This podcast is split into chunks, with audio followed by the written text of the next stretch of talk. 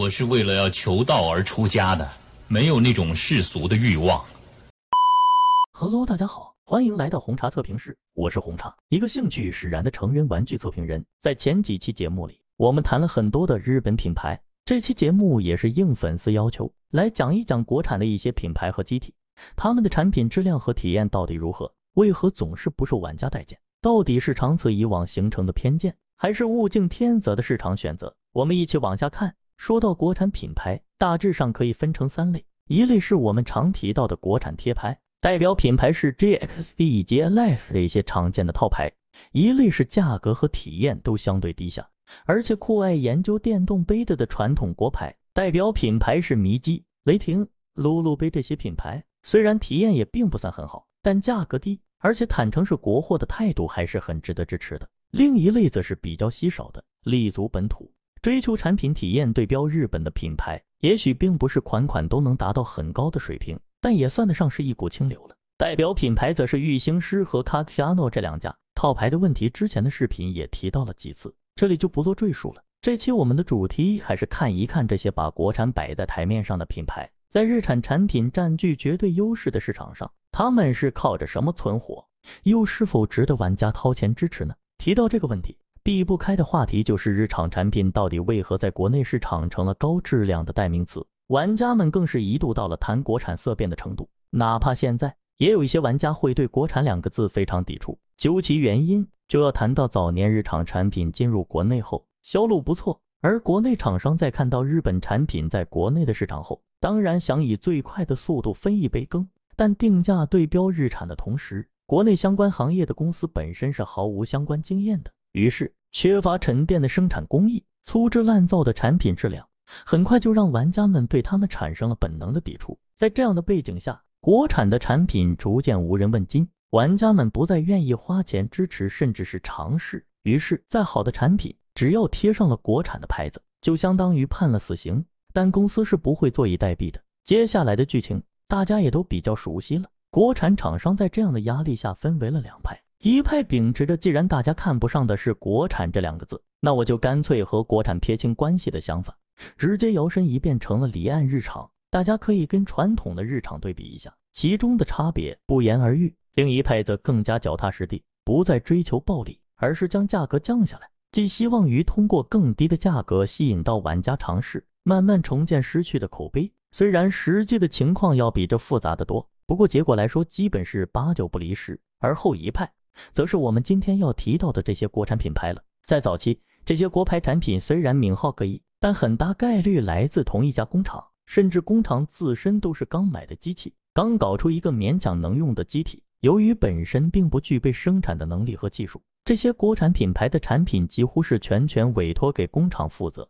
而公司本身只负责产品的外壳设计和铺货、销售、推广等相关工作，这也是目前绝大部分国内贴牌厂商仍在使用的生产模式。哪怕是现在，绝大多数的品牌也是只提供彩盒，胶体全权交由工厂负责。而实际上，成人用品行业的门槛可以说是非常之低，找个空厂房，买一台注塑的机器，然后找一款同行的产品直接复刻，就能做出一样的产品。其中如果有稍微用心的厂家再调整一下材料比例，体验甚至可以做到平均线以上。而达到这样的体验，其实也只需要稍微用心研究就能做到。而日产品牌作为行业龙头，其实优势也就在于他们在入行的时间更久，不论是材料配比、生产步骤还是质检流程等等，都有着扎实的研究和积累。这也是为什么往往很多贴牌做出来的胶体验感千篇一律。而大厂的新品往往能带来惊喜，这些其实都是通过是产品页面推广软文难以感受到的技术差距。事实上，在行业内，不管日本还是国内产的玩具品牌，几乎都是代工生产，这倒是也没什么奇怪。即使是大家都喜欢的日常产品，实际也是国内生产，而造成体验差异的，其实就是品牌间不同的设计、品控、技术管理等等方面的积累沉淀。同时，即使是同一家公司，不同的品牌产品线都有不一样的要求。因此，哪怕许多品牌的产品都来自同一家代工厂，但产品的体验和质量往往也是截然不同的。作为消费者来说，青睐日产、注重口碑，其实是非常合理的购买方式。而国产的产品，只要选对品牌，多看测评参考，往往也并不会遇到什么天坑产品。言归正传，在这些老牌国产品牌的工作逐渐步入正轨后，一些品牌也拥有了自己长期合作的工厂和自己的技术积累。虽然体验还是完全谈不上突出，但本身的价格低廉，论性价比完全过得去，也就有了自己独特的竞争力。这其中，像尼基和噜噜杯这类慢慢尝试自己研发的品牌，近几年也都推出了一些比较能打的新品。不仅工艺也慢慢追上了日产的平均线，外观和通道也不再是工厂的通用模具一套了事。当然，这和日厂近几年都摆烂的比较厉害有一定关系，但其中的进步还是值得肯定的。不论是从支持国货的角度，还是只从体验来说，这些品牌一些百元价位的产品体验都完全值得回票价。除了这些价格较低、更加亲民的大众化品牌，也有卡皮亚诺这种主打产品质量、价格对标日产的品牌。了解我的观众应该知道，我向来不吝啬对这个品牌的溢美之词。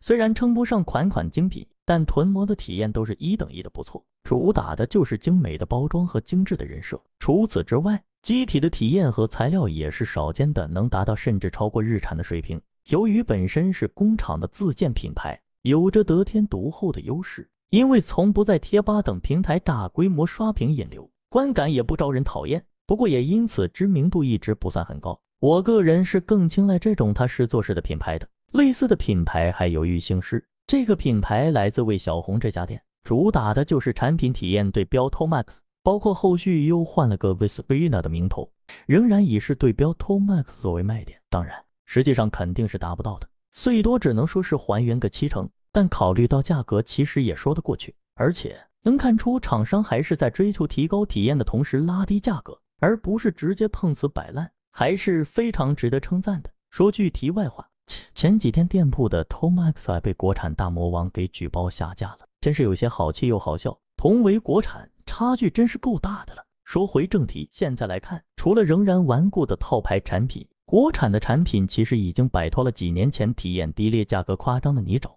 很多企业都走上了正规的路线，产品已经能做到一分钱一分货，甚至是物有所值的程度。如果要推荐一些产品和品牌，迷姬的江东三姐妹系列、噜噜杯的清白系列、卡基亚诺的蜂蜜芥末油醋汁都非常值得购买。我个人还是非常乐意支持国产厂商的，一方面。国产产品性价比的提升势必会倒逼日产不再摆烂。另一方面，国产产品的崛起也有助于拉低一些整个行业的高溢价。当然，这并不是什么支持国货的道德绑架。单纯追求体验的玩家也可以继续选择日厂，但市场最终会给出答案。我也相信，体验优秀的国产产品最终都能拥有自己的一席之地。那么这期节目就到这里，下期视频我们来聊一聊猎奇系的产品和杯子的周边产品。到底是哗众取宠，还是真能带来独特的体验？周边产品的吸水棒、保护粉怎么选？有没有必要买？又需要如何使用？这些问题我们留到下期节目一起来探讨。我是红茶，祝你今天冲的开心，我们下期再见。